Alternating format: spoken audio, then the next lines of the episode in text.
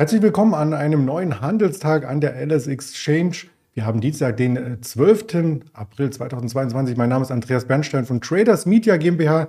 Ja, und spannende Themen haben wir ausgeziert. Die zeige ich erst ganz kurz als Appetizer. Und dann kommt das Intro.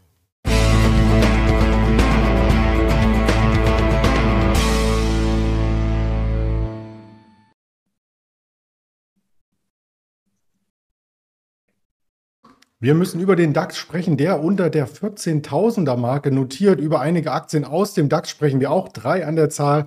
Und wir schauen ins Ausland zu Nvidia und zur Post Austria. Gar nicht so weit weg.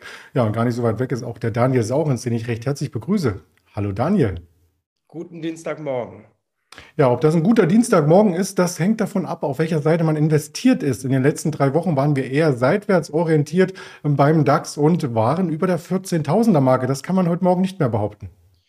Genau, wir haben bis jetzt jede Woche, äh, zumindest äh, seit Anfang März, darüber gesprochen, dass das Band, oder seit Mitte März, dass das Band 13.800 bis 14.800 sein könnte. Das war unsere Projektion seitdem. Und jetzt merkt man, wir sind an der Unterseite angekommen. Also die 13.8 hat der Markt jetzt am Dienstag noch nicht gesehen, aber der Handelstag ist ja noch lang. Und damit wäre erstmal das erreicht, äh, was Erwartungshaltung war. Jetzt ähm, muss man eigentlich hoffen, dass der Markt dann nicht unten drunter durchrauscht. Ehrlich gesagt glaube ich es auch im ersten äh, Schritt nicht. Warum? Weil da auch ein paar andere Sachen mitspielen, Vola-Daten, aber weil wir ja auch in dieser Woche noch Inflationsdaten sehen und im Moment jetzt wieder die Erwartungshaltung am Markt auf alles mögliche Negative ist und damit steigt dann das positive Überraschungspotenzial. Und ich muss generell mal zum Markt sagen, es zeigt sich und nicht nur seit ein paar Wochen erst, sondern seit im Grunde zwei Jahren oder länger, ähm, viele Investoren fehlt offenbar oder vielen Investoren fehlt die Vorstellungskraft. Ähm, Im Moment höre ich aus ganz vielen Ecken, die Inflation wird ewig lange ganz weit oben bleiben. Da fehlt die Vorstellungskraft, dass der Ölpreis ja auch schon von seinen Tops aus dem Februar ein gutes Stück zurückgekommen ist. Ähm, es fehlt die Vorstellungskraft, dass sich sowas auch wieder glätten kann, dass Märkte Gleichgewichte finden. Erinnern wir uns knapp zwei Jahre zurück. Öl war bei Null. Damals habe ich Leute gehört, oh, wir werden immer billig tanken. So ein Blödsinn. Der Ölpreis war damals Null und Minus. Jetzt sind wir über 100 gewesen. Also Märkte finden immer wieder ihre Gleichgewichte und gehen auch wieder in andere Richtungen. Und warum sage ich das? Weil jetzt auch hier rauskommen, die sagen, ja, die Zehnjährigen in den USA, die sind nicht mehr zu halten, jetzt 2,8 Prozent, wir gehen schnell Richtung 4 oder 5 Prozent. Bei aller Liebe, das sehe ich so schnell nicht, weil da gehört auch immer ein bisschen dazu, dass man um die Ecke denkt. Was würde denn passieren, wenn die Zinsen in den USA dermaßen eskalieren und in Europa wenig passiert? Wo bitte soll denn dann der Dollar zum Euro hingehen? Ähm, 0,9, 0,8, wir hätten es denn gern. Und da gibt es auch dann was, was Export und was dann ineinander wirkt. Also es ist nicht immer nur, dass ich mir einen Aspekt eines Kapitalmarkts angucke und sage, naja, den, den hätte ich gern da. Nee, nee, also da äh, greifen schon einige Räder ineinander.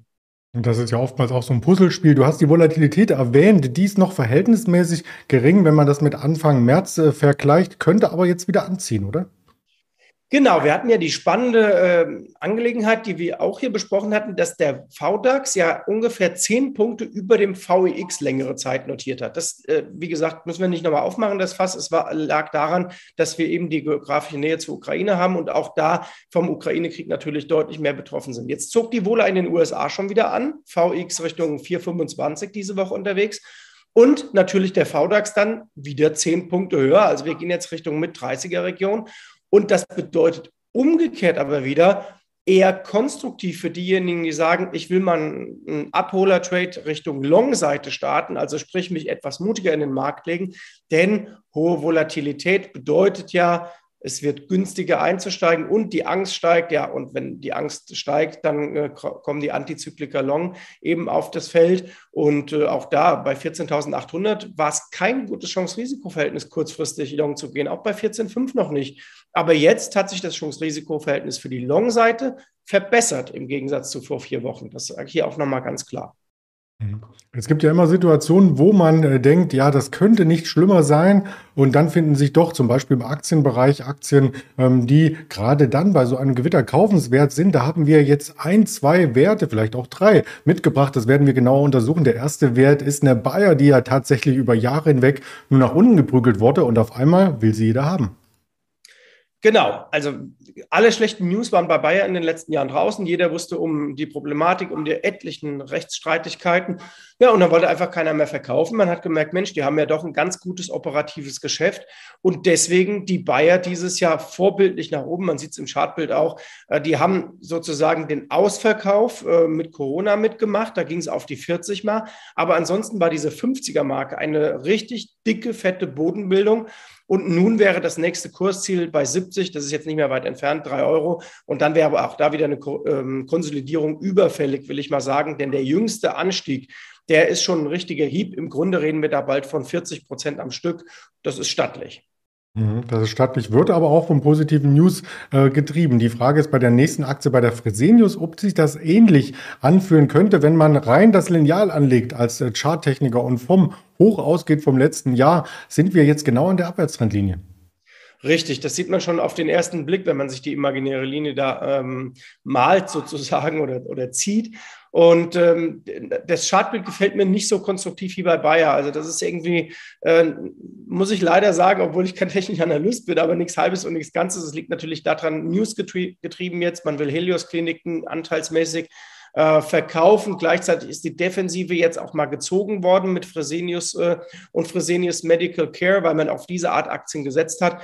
Äh, das Blöde ist, die beiden neigen bei Quartalsergebnissen in der letzten Zeit regelmäßig dazu zu enttäuschen. Also bei Fresenius wäre mir doch eine doppelt solidere Bodenbildung äh, besser. Also A, technischerseits und B, dann auch vom Newsflow, dass die wirklich auch mal mehrere Quartale zeigen, äh, sie haben verstanden und äh, sie kriegen ihren Laden in den Griff. Mhm. Mal schauen, ob das bei der nächsten Aktie auch so sein wird, denn die erste News, die gestern über den Ticker kam zum Thema BASF mit der Abschreibung wegen Nord Stream 2, die hat so ein bisschen geschockt. Auf der anderen Seite wird das Ergebnis gar nicht so extrem belastet, wenn man sich die Gesamtzahlen anschaut. Da kann nämlich BASF relativ positiv in die Zukunft schauen. Genau, das ist auch die Perspektive für die nächsten Quartalszahlen, auch bei den Aktien, zu denen wir gleich noch kommen. Ähm, viele am Markt erwarten auch da jetzt, weil man mit so vielen Negativmeldungen äh, geflutet wurde in den letzten Wochen, dass die Quartalszahlen alle schlecht äh, werden. So, jetzt liegt Erwart die Erwartungshaltung für Quartalszahlen schon ziemlich weit unten. Und dann kommen eben Firmen wie BASF und sagen, naja, so schlecht läuft es gar nicht. dann denkt man sich, Moment mal, Rohstoffknappheit, wir diskutieren darüber alle möglichen Negativfaktoren. Und dann, wie gesagt, genügt schon ein einigermaßen okayes Ergebnis, um vielleicht dann die eine oder andere Aktie auch zu ziehen. Und bei BASF äh, vielleicht auch mal einen Seitenblick wagen Richtung Dividende, verglichen auch mit der Inflation, über die wir so viel reden, die muss ich ja irgendwie ausgleichen.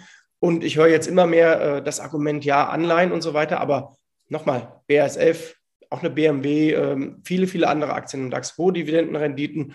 Und äh, das sind auch vor allem Konzerne, die BASF ist das beste Beispiel, Jahrzehnte Weltkriege überlebt. Äh, die wird auch diese Ukraine- und Corona-Krise und Inflationskrise jetzt überleben. Da bin ich sehr sicher. Mhm. Deswegen der Chart, ähm, den kann man sich zwar anschauen, aber mit einem langfristigen Blick sind natürlich solche Unternehmen auch ähm, fürs Depot eine stabilisierende ähm, Komponente. Was man bei den nächsten Unternehmen, die ja aus dem Start-up-Bereich kommen, äh, vielleicht nicht unbedingt sagen kann, aber sie zeigen äh, zumindest, dass es hier Bewegung gibt und manchmal auch äh, News, wo sich zwei Start-ups mehr oder weniger zusammenschließen. Die haben wir entdeckt von Nvidia. Äh, genau, die tun sich äh, zusammen mit einem anderen Startup und die touchen vor allen Dingen, so, so sage ich es mal in der Footballersprache, die touchen gerade auf im, im Chartbild, nämlich auf ihre längerfristige äh, mehrfach bewährte Unterstützungslinie. Und ähm, wenn Sie jetzt mit BYD zusammenarbeiten, ist das erstmal eine gute Nachricht. Aber das Momentum ist aus Nvidia etwas äh, gewichen. Das gilt aber für den gesamten US-Technologiebereich. Also die Erholung an der Nasdaq war doch wirklich sehr stark und sehr zackig. Und das wird jetzt erstmal wieder ausgepreist. Aber ich muss sagen, bei Nvidia gefällt mir das Umfeld dann deutlich besser, wenn ich da eine Korrektur habe von 30, 35 Prozent vom Top schon wieder, ähm, als beispielsweise bei der Tesla, bei der ich höre, es gibt jetzt Produktionsprobleme und dann gucke ich mir das Aktienbild an und denke, oh, da geht aber gerade mal die Umkehrformation erst los und da ist so viel Positives noch draufgepreist. Also Nvidia im Vergleich beispielsweise mal zu einer äh, Tesla gefällt mir besser und sieht für mich konstruktiver aus. Mhm. Und das ist nur der erste Wert, den wir uns anschauen möchten, denn du hast uns noch jemanden mitgebracht, den haben wir so hier noch nie vorgestellt, ähm, habe ich aber schon mal gesehen, zumindest im Skiurlaub in Österreich, die österreichische Post. Ist das ein interessanter Wert? Ja, total. Ich habe die mal extra mitgebracht, weil da muss man ein bisschen ausholen. Der ATX ist in der Regel der Index, wenn es nach unten geht an den Märkten, der am meisten leidet. Jetzt ist gleichzeitig der ATX auch in Europa der Index, der das niedrigste Durchschnitts-KGV aufweist. Und die österreichische Post macht ebenso wie die deutsche Post sehr, sehr ordentliche Gewinne. Das ist eine sehr, sehr solide Aktie. Und wir hatten die schon mal bei uns besprochen, also nicht in diesem Format, aber ich verfolge die schon seit ein paar Jahren. Und die hatte ihren äh, Ausverkauf auch zum ähm, Höchstpunkt der Corona-Krise, könnte man sagen, dann im Sommer 2020 nochmal getestet und zog dann so stark nach oben, dass es sich quasi wieder verdoppelt hat. Und jetzt finde ich diesen zweiten Ausverkauf völlig übertrieben. Die Aktie zeigt auch eine schöne Dividendenrendite. Und es wird das fundamentale Umfeld bei der österreichischen Post bleiben. Die wird halt jetzt mit nach unten gezogen vom ATX insgesamt, der ja, wie wir wissen, Raiffeisenbank, äh, Erste Bank, auch ein gewisses Russland-Exposure hat. Aber das ist bei der österreichischen Post mir zu viel. Äh, das ist keine Aktie, die sich dann innerhalb von drei, vier Tagen dynamisch erholt. Das sieht man, das braucht manchmal Zeit.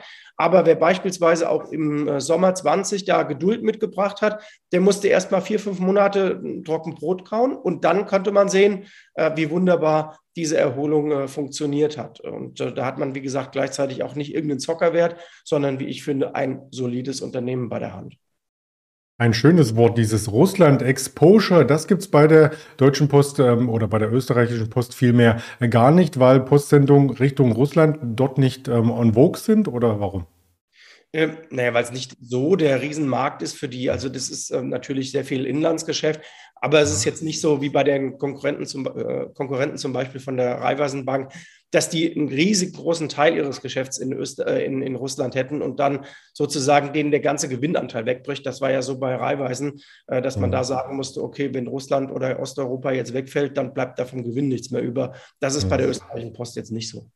Okay, dann haben wir das auch geklärt und du hast schon vorab ähm, uns skizziert, was an Wirtschaftsdaten kommt. Wir hatten heute Morgen schon die Verbraucherpreise aus äh, Deutschland, haben die ZEW-Umfrage noch 11 Uhr, die war im letzten Monat so schlecht wie noch nie, seit es den ZEW gibt. Und am Nachmittag die Verbraucherpreise aus den USA 8,5 Prozent werden erwartet. Ist das was, was ähm, wo dann schon alles eingepreist ist und wir haben danach den Peak? Was denkst du?